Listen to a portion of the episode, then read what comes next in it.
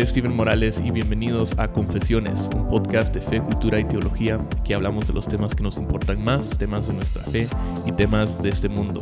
Oscar, ¿cómo estás? ¿Qué tal? ¿Cómo estás, Steven? Hoy sí me siento incompleto hoy. Sí. Siento que algo falta en mi corazón. ¿Saben que usted, eh, iba a decir ustedes, Ustedes. pero, realmente usted, don. Oscar, eh, muchas veces Justin y Oscar me molestan que, que siempre estoy fuera o viajo demasiado y que Lo que no es estoy cierto. aquí O sea, sí es para cierto. ciertos eventos, actividades especiales. Pero la verdad es que no sé si te has dado cuenta, pero yo he estado en todos, Todos los episodios. Qué raro, ¿verdad? Qué raro, ¿verdad? Que he estado en todos los episodios Tal de vez es porque los hacemos cuando vos regresás para Ajá. que se te acomode un poco el tiempo. Sí, pero, alguien es- está, no está aquí con Sí, nosotros. fin hoy. está trabajando. ¿ah? Al fin, y ahora ahora. Ya, Ya- estábamos ya esperando hora, que sí. iba a ser este misionero que vino a Guatemala solo a ordenarnos a... Cabal. Cabal. Ustedes hagan, vayan. Y era hora que, que se ensuciara las botas. Sí. No, pero Justin esta semana anda afuera. Está Sí. en... Huehue. En Huehue, cabal. En el centro de... ¿Cómo se llama el lugar? Se me, se me olvidó. MAM, algo así. Ajá, sí. Em, Ha sido una semana de viajes de- en- al interior. La semana pasada estuvimos en Coatepeque.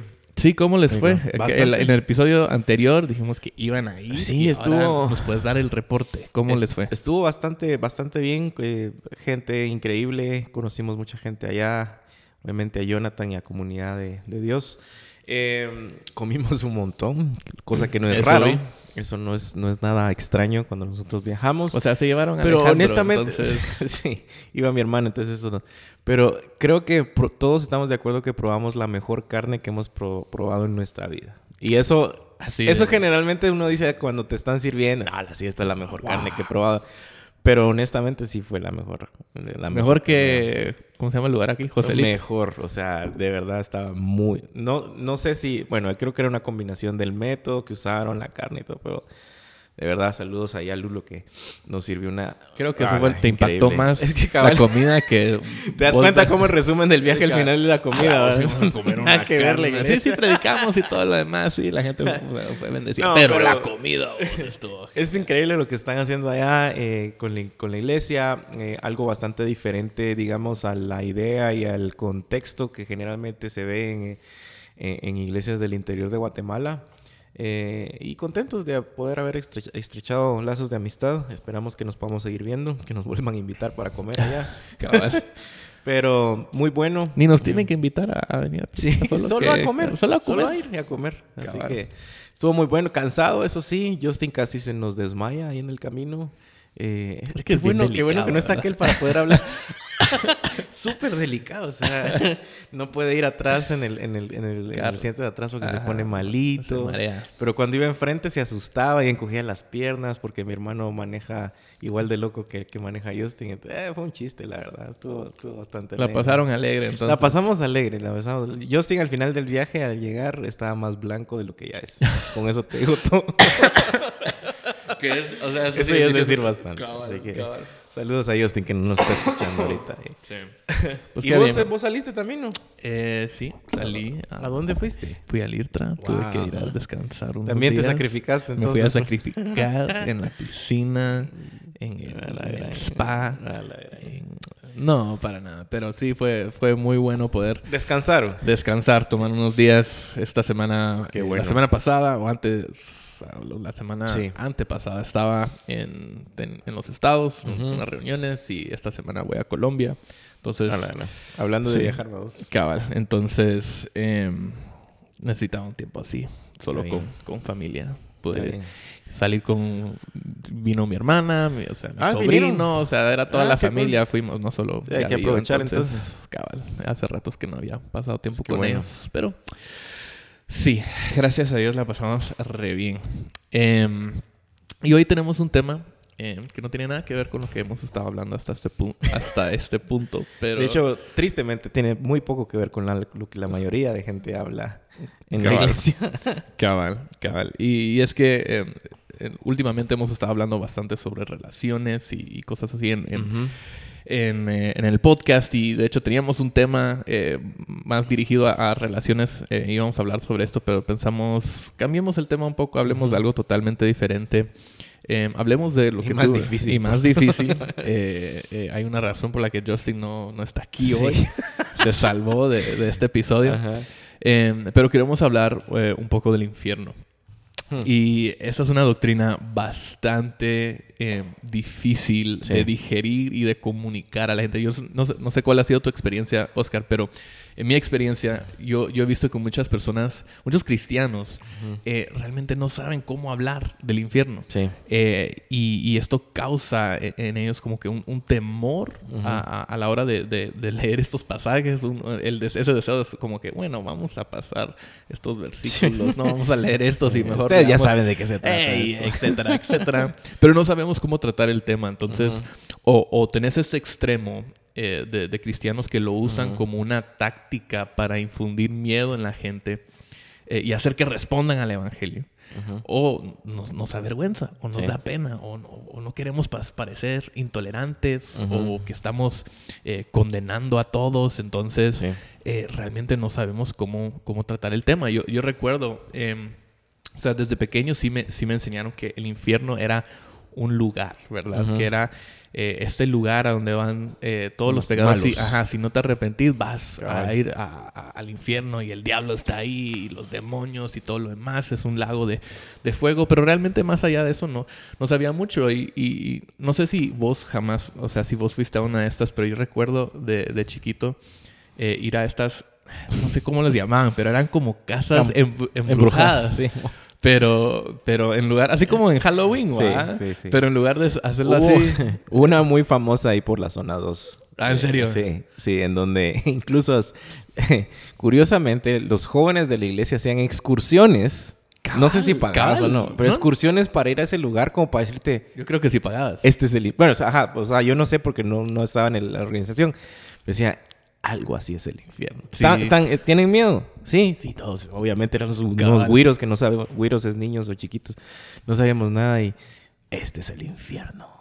A la gran, y uno se iba así como, no, ahora sí le pero, voy a hacer pero caso yo me mi mamá". acuerdo, yo fui a una de esas una vez y, y al principio hay alguien, es, es como un actor o alguno de Sí. los de ahí va, Sí.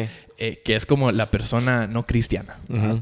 Y al principio, antes de entrar a la casa, que es, que es el infierno, esa persona muere y lo jalan, salen unos demonios ahí Sí, y, lo, mo. y lo jalan dentro de la casa. Tipo, ¿va? tipo Ghost, decís vos. Cabal. Cabal, y lo jalan y, "Ah, no", y, lo- y- y se va dentro de la casa. Entonces vos seguís con tu grupo y entran a la casa. Y ahí está él. Y ahí, no, no, no, no. Primero, ahí no está él. Primero entras por todos los cuartos. Sí. Y, y- salen demonios a espantarte y todo lo demás. Como, una, como, un Haunted Sí. House, como puro Halloween. Sí. Va y, y miras, vas viendo en cada cuarto como diferentes tipos de, de sufrimiento, de pecadores, de pecados. Y los demonios te salen a espantar y todo. Y cuando llegas al final, ahí en el último cuarto, ahí está, eh, tu amigo no cristiano gritando, ¿por qué no me advertiste? ¿Por qué no me dijiste Vos ese es nada?" abuso infantil, vos. Cabal, vos, y nosotros salíamos, o sea, sintiéndonos una basura y con No, el de inspirados. nosotros, el ¿me de nosotros no era así tan, tan planificado. Lo que sí era traumante, obviamente, era que era una casa embrujada, supuestamente, ahí todo oscura y con, y con eh, máscaras y toda la cosa. Pero al final sí salía como que habían unos... eh, era como un flanelógrafo. Nosotros no teníamos el presupuesto que ustedes tenían. Si nosotros teníamos luces Cabal. y humo Nosotros y- flanelógrafo al final. Y lo más chistoso era que decía, libro de la vida, vacío. Libro de la condenación, no sé cómo Ah, era. Y todos nuestros nombre. nombres. Ah, nombre. Entonces, ahora decía al final decía, bueno, esta es la oportunidad para que pongas tu nombre. nombre. Y en- va- y, lo y lo quitabas y lo movías. y lo ponías en el libro de la vida. Entonces decías, bueno, esta es una segunda oportunidad. O sea, una, una doctrina y teología Ah, terrible. mano, es- es Y salías, obviamente salías asustado, pues. Sí. Pero al final creo que todo eso a un montón de nosotros nos hizo como pensar que, que Dios, más de obviamente lo que es, era como un, no sé, un seguro en contra de incendios. o sea, yo compro a Dios y ya no me, ya no me quemo. Mejor voy a poner mi nombre acá Cabal. en esta lista, como si fuera así. Ajá, ¿verdad? cabal. Entonces, fue, sí, fue terrible eso. Entonces, eh, básicamente esa fue mi experiencia también de niño. Y no digamos ya en la iglesia un poquito más, en donde cuando sí se hablaba del infierno, se hablaba así de... de- de- de hasta el tono cambiaba. Esto una cosa así tenebrosa y esto y lo otro. Entonces, siempre ha sido, ha, ha sido la idea como que cuando hablas del infierno tenés que sonar creepy. O sea, así como medio de ultratumba para que para convencer a la gente. Porque si no, no se van a convencer. Sí, vos, pero eso, eso es lo interesante. Y, y, por eso te digo que creo que hay, hay esos dos extremos que o, o, suenan como hasta como que les gusta hablar del infierno. O les gusta así, o sea, poner ese show de, uh, de, lo que, de la condenación y todo lo demás. O del otro extremo, o sea, ni, lo quieren tocar. Porque saben que eso, la gente no quiere escuchar acerca del infierno. La gente no quiere escuchar que, que Dios eh, juzga o que Dios condena o no quieren hablar. O sea, ni, usualmente si ni, si, si ni hablas del infierno, o sea, ni hablas del pecado en sí. Entonces, em, tenés ese otro, extremo em, que, o sea, que quieren como que evitar el tema por completo. Em, y, respecto a esta doctrina, em, creo que la, postura del cristiano eh, no debe ser eh, ninguno de estos extremos, em, sino que me, gusta bastante lo que dijo C.S. Lewis una vez.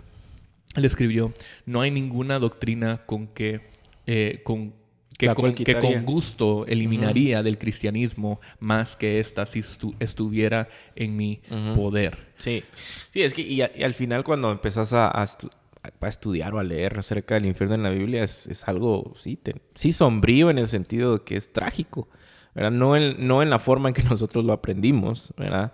Pero sí es eh, algo que invoca eh, terror, digamos, en, el hombre, ¿verdad? Y, a veces, eh, otra vez, creo que muchos cristianos ortodoxos, y me atrevería a decir, tal vez dentro de ellos sí es Luis, entre todas las cosas que tal vez no estamos de acuerdo con él, pero no le darían crédito a esta doctrina si no vendría de, Jesús mismo. O sea, Jesús fue quien habló más acerca de eso. Y si no fuera por ese hecho, creo que muchos estaríamos tentados a decir, bueno, tal vez no es tan importante. sí, Pero al final es por el hecho de que Jesús mismo predicó más sobre el infierno que cualquier otro personaje bíblico. Sí. Eh, que obviamente hay que darle el peso y el crédito que, merece. Y, pero, pero aún así, predicarlo no significa que nos gusta necesariamente. O sea, hay cosas en la Biblia que a mí no me gustan. Por supuesto, sí. Eh, eh, eh, tocar o admitir que son ciertos o, admitir como verdad. Sí. Em, pero a fin de cuentas, nuestra fe no se trata de lo que nos gusta y qué nos gusta y qué no, ¿verdad? Sí, y, y creo que eso es importante porque al final, cuando nosotros estamos hablando de alguna doctrina o algo que está en la Biblia, sí tenemos que nosotros salir de la ecuación. O sea,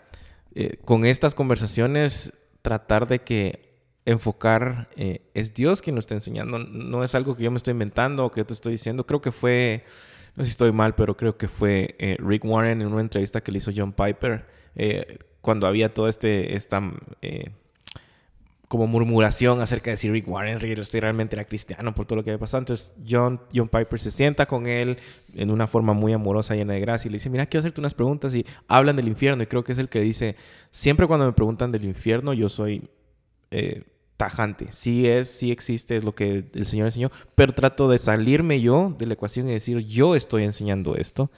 Porque no estoy yo enseñando esto, yo solo estoy mostrando lo que la Biblia dice, ¿verdad? Entonces creo que ese es el riesgo a veces de caer en esos extremos, porque creemos que la gente va a pensar, uy, este, este pastor o esta persona sí es que qué duro, pues, pero al final no viene de nosotros, viene del mismo Jesús. Sí, cabal. Y ahí es donde creo que tenemos que admitir, o sea, si, si queremos ser bíblicos, si queremos realmente exaltar las escrituras como la palabra de mm. Dios y decir, esto es lo que Dios dice. Eh, y lo que Dios, o sea, opina, no son, o sea, no son opiniones, son, es, es, verdad.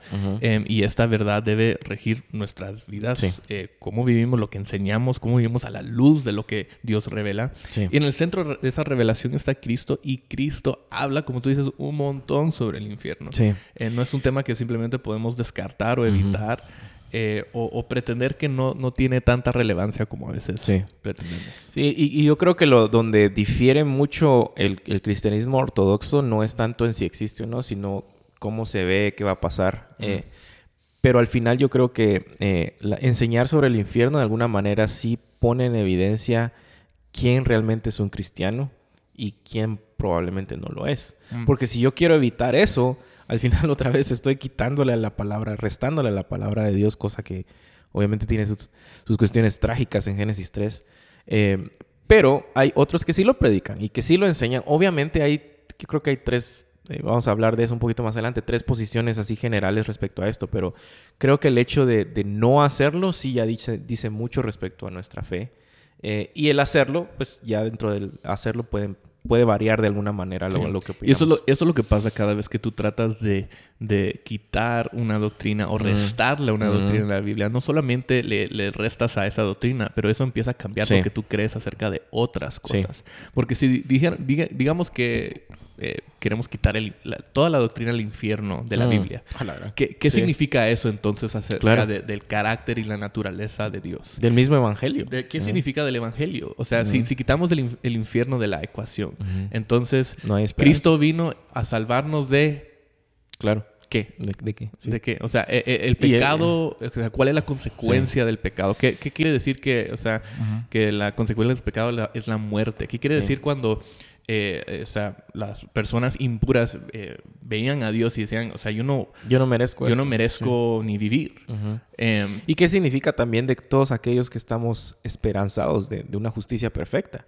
¿Verdad? Significaría entonces que al final no hay justicia perfecta. sí. Entonces creo que, que ver el infierno con, con los lentes bíblicos, ni siquiera diferentes, sino lentes bíblicos, nos enseña un poquito a, a entender realmente eh, por qué Dios eh, de alguna manera pues lo instituyó, lo creó, lo, lo enseñó, ¿verdad? Y, y creo que sería bueno empezar definiendo más o menos qué es lo que la Biblia dice acerca de qué es el, el- el infierno, ¿verdad? Vemos el infierno como un lugar eh, de, ex- de extrema oscuridad, un lago de fuego, un lugar donde eh, hay llanto, crujir de dientes, una separación eterna de Dios y sus bendiciones, eh, una prisión, un lago de fuego otra vez, un lugar de tormento eterno. Cabal, donde el fuego nunca se apaga. Exactamente, el gusano no muere. Entonces, y otra vez, creo que estos son símbolos, ¿verdad? Mu- mucho de esto es simbología. Pero el, el lenguaje de simbólico en la Biblia muchas veces está apuntando a, algún- a algo muchísimo más grande que el mismo símbolo. No es como que lo esté haciendo de menos, ¿verdad? Entonces, verlo como simples símbolos tampoco es un consuelo. Bueno, eso es solo una simbología. La- Es algo más. realidad va a ser peor. Exactamente. Es estar, por ejemplo, estar separado de Dios es algo que muchos dicen, eh, de, de alguna manera lo entienden como Dios no va a estar ahí. Y eso es bien importante porque si te das cuenta, los que van a estar ahí son quienes no quieren a Dios. Entonces sería, ah, qué chilero, o sea, no va a estar Dios. Entonces al final no, no, no Mm. estamos entendiendo bien qué significa eso. O sea, el estar separado de Dios no afectaría entonces a quien no quiere a Dios, ¿verdad? Es la misma presencia de Dios la que está ahí airado en santa justicia que, que los está atormentando para siempre, Sí. ¿verdad? Y eso es justo. Pero en un sentido sí estamos, o, o- o los que estarán en el infierno sí estarán separados de Sí, Dios. Sí. Eh, y creo que a eso se refiere, o sea, eso es lo que quiere decir esos, esos símbolos de oscuridad Exactamente. y, y de fuego, es que no vas a estar en esa presencia amorosa. Sí, de Dios. exactamente. que no vas a estar recibiendo su gracia, Sí. su atención, su, miseri- su misericordia, Sí. eh, de la misma manera que incluso tenemos la oportunidad en esta vida. Incluso quienes no creen en Dios en esta vida, porque tenés la gracia común, o sea, qué sé yo, la música, la lluvia, el sol, el respirar, cosas que Dios está extendiendo todavía gracia común a quienes no creen en Él, pero que eso al final de cuentas se va a acabar. Sí. Entonces, Sí, estás, es estás fuera del, del favor de Dios. Exactamente. Y, y de su presencia en ese sentido. Exactamente. Eh, y, y lo que describe ahí es que cua- cuando eso pasa nos, nos, nos caemos en pedazos. O sea, Sí. es un sufrimiento eh, eh, eterno. Sí, sí. Y creo que otra cosa también importante es,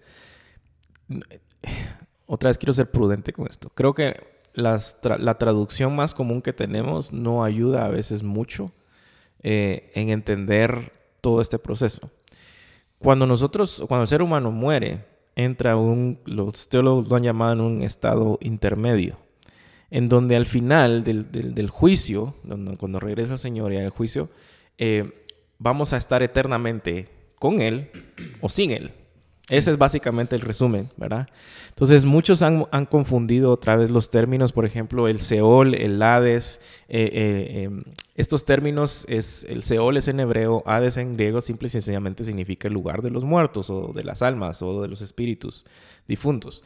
Y, y el, eh, el Gehenna se utiliza en el Nuevo Testamento para infierno.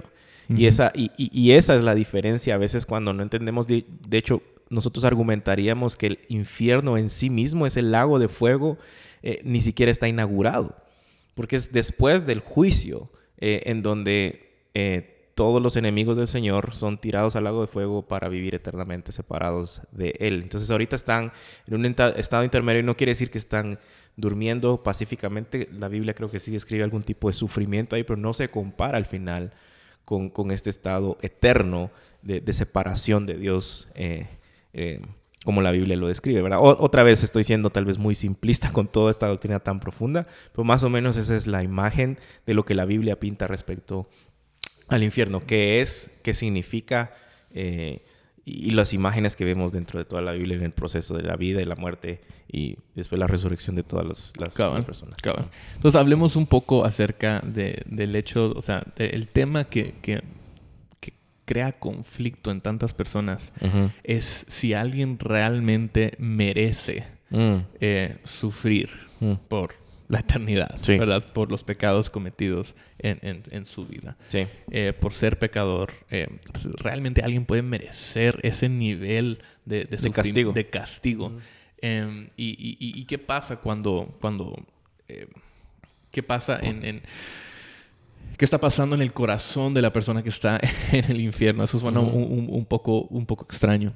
Eh, y creo que, que de- del- desde el principio hay que sacar una, un pensamiento de- del argumento y es que a veces pensamos que habrán personas en el infierno eh, que, que no quieren estar ahí en el sentido de que eh, buscaron a Dios, eh, querían estar con Él, se arrepintieron de sus pecados, creían en Él, pero o, o no cumplieron con todos los requisitos o no lo hicieron bien, entonces. Dios los echó al, al infierno. ¿verdad? Sí. Eso no existe. No. ¿verdad? Personas que, que realmente eh, se arrepintieron, que realmente desean a Dios, em, que, que aman a Dios, no, Sí. no van a estar en, en el infierno. Sí, Yo creo, yo creo que esa es la esencia del- del- del- de la pregunta, ¿verdad? ¿Deseas a Dios?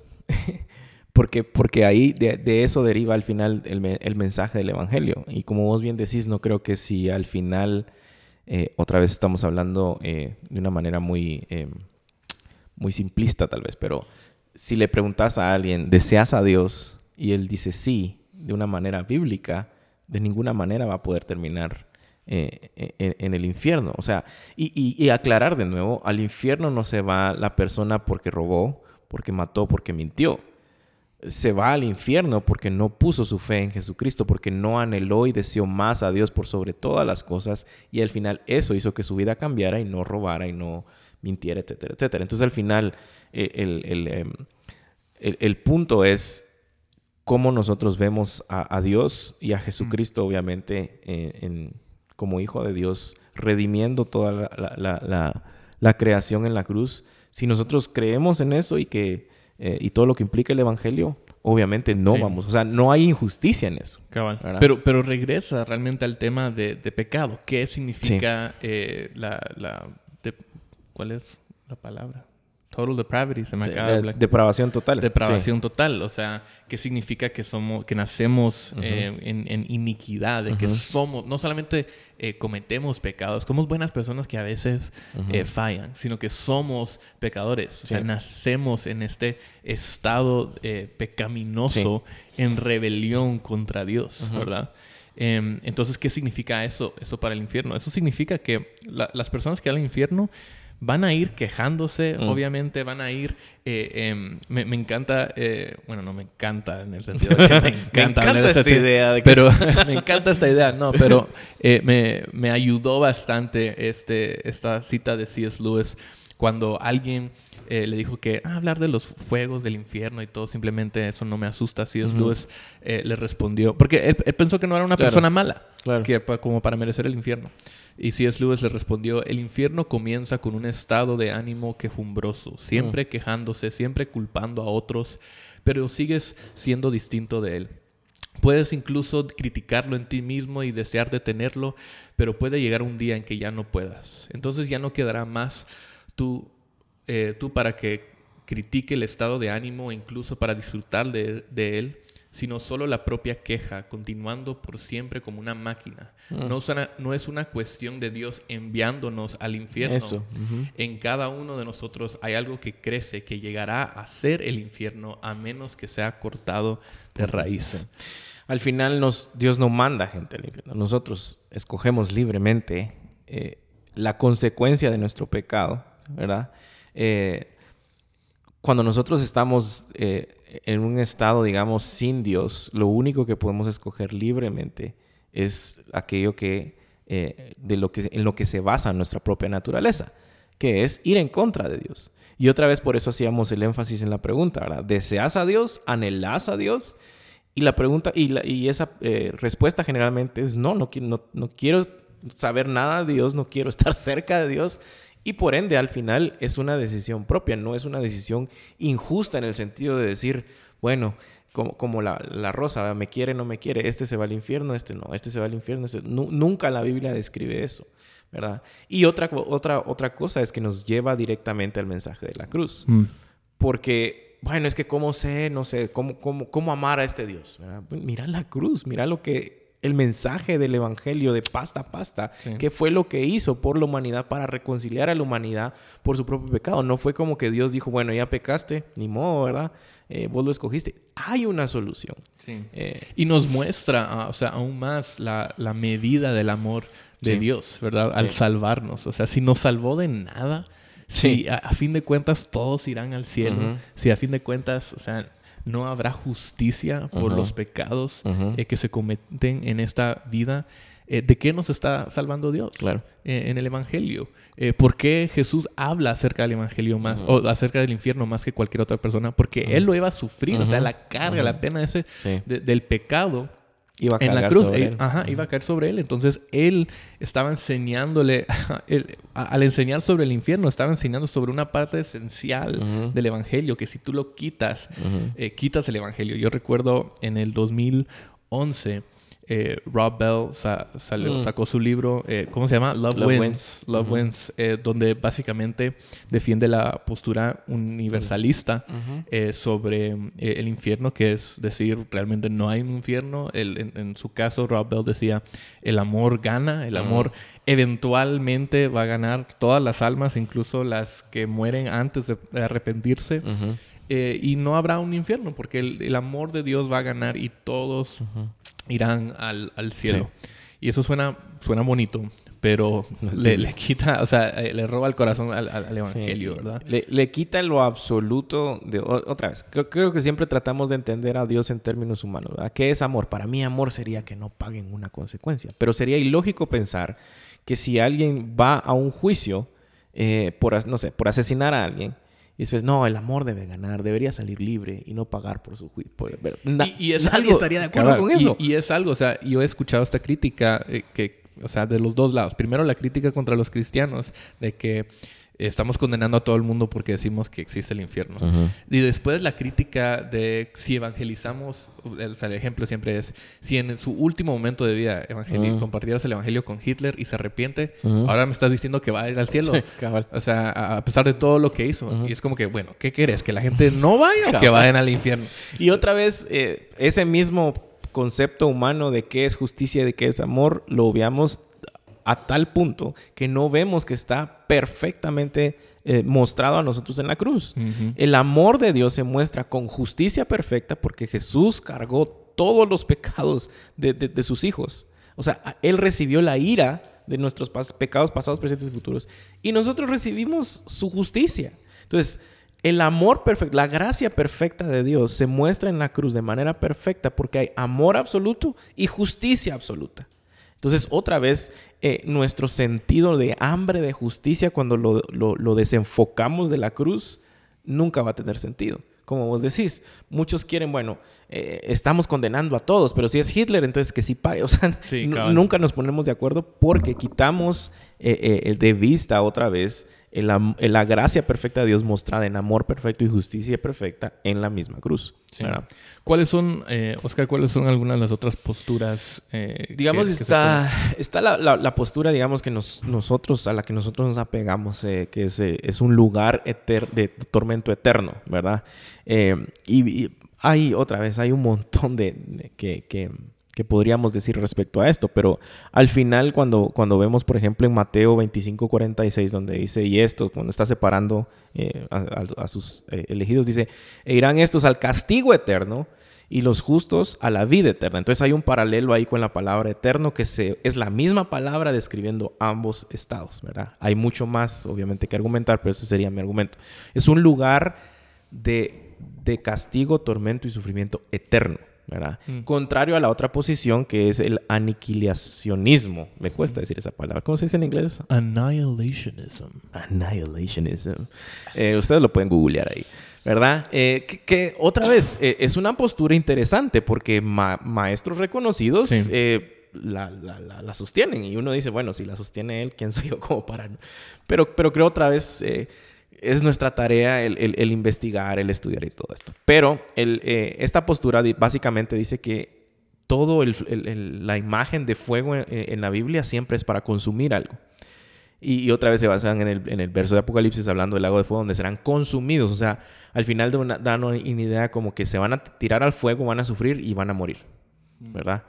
Eh, entonces, eh, eh, en, otras palabras, es los incrédulos no van a experimentar un sufrimiento eterno en el infierno, ¿verdad? Sino van a ser extinguidos o aniquilados. Que es como una versión más que light. más light, o sea, decir, es para mí la palabra, sí. Por lo menos van a sufrir, pero no va a ser para siempre porque sería mejor solo aniquilarlos totalmente, que ya no existan. Exactamente. Entonces, para, para mí hay dos cosas, ¿verdad? Em, no hay evidencia de que al final eh, eh, esto pase, digamos, de una manera clara, ¿verdad? Todo, todos, todos estamos luchando ahí con la hermenéutica y el exégesis de estos textos. Pero yo diría que asume que el pecador deja de pecar. Y, esa ira de Dios, como que de alguna manera está satisfecha y ahora, bueno, ya suficiente, que, dejen de que desaparezcan, que ya mueran. Y al final, cuando lo pones en términos humanos, la mayoría de personas que, que, descaradamente ven la cárcel como, voy a sufrir un tiempo, pues, pero O sea, es esto en nuestro mismo corazón, ¿verdad? Claro, estoy haciendo otra vez y quiero dejar eso claro. Esto, va mucho más profundo y, y, largo, pero estos son los términos tal vez más simples y claros con los que yo puedo. Por otra parte, eh, como te digo, no hay evidencia de que el, esto eh, está satisfecho y, y, entonces Dios dice, bueno, ya, ni modo, ahí, ahí, ahí quedó. Y, por otra parte, la palabra que usa para, para hacer este paralelo en Mateo 25, 46 es la misma. Entonces, si la vida es eterna, el castigo también es eterno porque está usando la misma palabra y está definiendo los mismos términos. Entonces, básicamente las otras dos las tres posiciones son, es un lugar eterno de tormento, el aniquilacionismo que es se mueren y ahí se acaba, o sea, son lanzados al lago de fuego, sufren por un tiempo. Tampoco dice cuánto tiempo, si unos más y otros menos. O sea, no, no, hay evidencia clara de eso. Em, y por otra parte está el universalismo, que es lo que vos mencionaste, tipo Robel, que otra vez, o sea, es, tendrías que ser como origami con la, con la Biblia para, para llegar a, esos, a, esas conclusiones. Pero lo interesante de esto es que las mismas, es la misma posición que, por ejemplo, el, el filósofo, y creo que era Theo Bernard Russell en, en el 67, dijo, ¿verdad? hay un defecto muy serio en mi mente en el carácter moral de Cristo, y es que creía en el infierno. Y otra vez de ahí nace todo, cómo es que un Dios de amor puede mandar a alguien al infierno, etcétera, etcétera, etcétera. Entonces, eh, no, no creo que haya eh, algo sumamente claro como la idea de que es eterno. La Biblia claramente enseña que es un castigo eterno, ¿verdad? Eh, Creo que fue Jonathan Edwards también que al predicar sobre Apocalipsis 6 dijo, los malvados en lo sucesivo desearán ser convertidos en nada para siempre y dejarán de existir para, y, dejar de existir para escapar de la ira de Dios. O sea, es como que en ese momento consciente, lo mejor que te podría pasar es sí, dejar de existir. ¿verdad? Cuando no, no, creo que, encaje otra vez con, con, la ortodoxia cristiana. Entonces esos son los dos, los tres puntos de vista, ¿verdad? Es un lugar eterno es un lugar en donde no al final te terminas extinguiendo y no existe, al final Dios gana, ¿verdad? Cosa que es bastante diferente. Y, y, de nuevo termina con una pregunta muy interesante. ¿Qué pasa con los que nunca han escuchado el Evangelio? ¿verdad? Porque esa es otra pregunta que nace de esto, ¿verdad? ¿Cómo va a ser justo que Dios envía a alguien al infierno si nunca escuchó el Evangelio? Mm. ¿verdad? Eh, y, y, creo que de, de nuevo la Biblia eh, otra vez cuando lo estudiamos conscientemente, es clara, especialmente Romanos en los primeros tres capítulos, de que Dios se ha revelado al hombre a través de la creación, a través de la conciencia. Y, algo interesante cuando me hicieron hace muchos años esta pregunta por primera vez fue, pues, me hizo cuestionar, ¿verdad? Hmm. Porque alguien me dijo, por ejemplo, ¿qué pasa con los mayas? O sea, los mayas nunca vieron a Jesús, nunca. Sí, claro. Mm". Pero al final eh, eso me, me llevó a, a, de alguna manera, empezar a medio leer el Popol Vuh y es interesante cómo el Popol Vuh es casi exactamente la misma narrativa. Aquí lo escucharon primero. Oscar Morales, Pastor Oscar Morales de Iglesia Reforma, dice en contexto. que el Evangelio a la que, Jesús vino, que, Jesús vino aquí en forma de Quetzalcóatl, dijo. Pero, pero es interesante que la, que la narrativa del Popol Vuh es... hay un creador, eh, una creación, extraviesa límites, que es creado a su imagen para gobernar como el pináculo de la creación, eh, se revela, etc. Entonces, si te das cuenta, después de la expansión de, las razas en, Génesis, después del, diluvio, de la Torre de Babel, los idiomas y todo esto, es interesante cómo sí tenían noción de que esto había pasado, que esto había sido revelado. Sí. Entonces, al final... Sí, y, más allá de eso, creo que también hay un, hay un principio misional ahí, mm. donde uno dice, bueno, ¿cómo pueden tener estas eh, creer en esto y, no compartirlo, mm. ¿verdad? ¿Cómo, ¿Cómo, pueden creer en esto? O sea, la, idea ahí eh, para el cristiano debe ser, si hay una motivación aquí, no es simplemente para sacar a personas del, del infierno, es un, ¿verdad? Es un seguro contra, contra incendios. cabal, cabal. Pero sí hay una motivación ahí donde nosotros decimos, si nos preguntamos, bueno, ¿qué pasa con esa persona que no ha mm. escuchado el Evangelio? No deberíamos decir, bueno, entonces mejor quitemos esa doctrina. Nuestra respuesta debe ser, bueno, hagamos todo lo posible para alcanzar a todas las personas posibles con, esta, con estas buenas noticias del Evangelio. Y si te pones a pensar también en eso, es como, cómo no puedes amar a alguien lo suficiente si sabes de qué se trata esto? y no les vas a predicar el Evangelio. No como un ticket fuera del infierno, sino como la muestra de, otra vez de, un Dios amoroso y que en gracia reconcilia al hombre, a pesar de que el hombre es el culpable. Sí. ¿verdad? Y, creo que aunque suene un poco extraño, el infierno, el, infierno nos hace ver el amor de Dios en, un nuevo nivel que, tal vez no, no... ¿De qué nos salvó? Ajá, de qué nos salvó. Y, me encanta lo que dice Tim Keller sobre esto. Em, él, él tiene en un artículo, dijo, bastante a menudo me encuentro con gente que dice eh, yo tengo una relación personal con un Dios de amor y sin embargo yo no creo en Jesucristo en absoluto. Y que les dice, les pregunto por qué y ellos responden, mi Dios es demasiado amoroso como para derramar infinito sufrimiento sobre alguien a causa del pecado. Sin embargo, sigue diciendo Keller, esto demuestra un profundo desconocimiento de Dios y de la cruz. En la cruz Dios mismo, encarnado como Jesús, tomó el castigo, no castigó a un tercer voluntario. Entonces la pregunta es, ¿qué le costó a tu clase de Dios amarnos y abrazarnos? ¿Qué tuvo que soportar para recibirnos? ¿Dónde agonizó este Dios? ¿Dónde clamó? ¿Y dónde quedaron sus clavos y espinas? La única respuesta es, eh, no creo que eso fue necesario. Em, pero entonces, irónicamente, en nuestro esfuerzo por hacer a Dios más amoroso, lo hemos hecho mucho menos amoroso. Su amor al final no tenía que tomar ninguna acción. Era sentimental, sentimentalismo, no amor. Eh, eh, entonces, eso nos. Yo digo que para nosotros solo leamos a Keller y que eso sean los podcasts. sí, cabal. cabal. Eh, pero ahí, ahí, es donde vemos que si, si Jesús, o sea, no experimentó el mismo infierno por nosotros, entonces no, no, entendemos. y que es el mismo Dios. O sea, es, esa frase de no lo hizo con terceros voluntarios. Él mismo tomó el castigo que nosotros merecíamos. Y aún así tenemos, o sea, la audacity con ese, para... El descaro, digamos. el descaro para decir, ah, es que ese Dios es tan injusto por enviar. Él mismo sufrió esa carga. Exactamente. Em, y, eso nos hace ver que, Dios es más amor de lo que... Y, yo creo que eso eh, de una manera eh, aplicativa para quienes tal vez tienen miedo de, de... Porque seamos honestos, a todos nos ha dado miedo, así como, bueno, esto va a ser incómodo. Pero otra vez, si estamos predicando como deberíamos de predicar, que significa con Cristo, la cruz y el Evangelio en el centro, esto nos debería dar mucha esperanza. Porque el pensar en el infierno, en el castigo eterno que Dios mismo recibió por mí, eso otra vez, eso, eso es para que la gente voltea a ver a Cristo y se asombre de Cristo, de la, de la gracia y del amor de Cristo, y no necesariamente esté pensando, ¡ala, qué miedo! ¿verdad? Me voy, me voy a ir acá, me voy a ir allá, sino que realmente vea la gloria del amor de Dios en la, cruz, en donde Él recibió el castigo, no solo mío, de todas eh, las personas que, que, le aman, de todos sus hijos, Él recibió ese castigo en Él mismo eh, y mostró otra vez su justicia al impartirla a nosotros. Cabal, cabal. Bueno, ¿cuándo vamos a hacer una casa embrujada en Reforma? Pongamos- para un hell, ponga- hell house, Hell los house, llaman, sí, hell Un house. hell house. eh, pongamos una foto de Justin así en la puerta. Yo creo que con eso ya sería con unos cuernitos. Sí. decirle, le estamos dando a Justin. Justin, Sí. te extrañamos vos. Sí. No sé si, tienen, si tienen alguna pregunta sobre el infierno, pueden escribirle a Justin. Arroba Eh. iglesiareforma.org o al teléfono 300. No, Sí.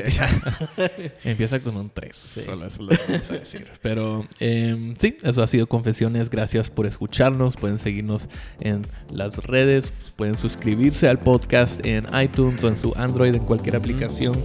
Pueden buscar el podcast. Nos ayuda bastante si se suscriben. Y escuchan los episodios todas las semanas. Y sí que nos manden sugerencias también. Cabal.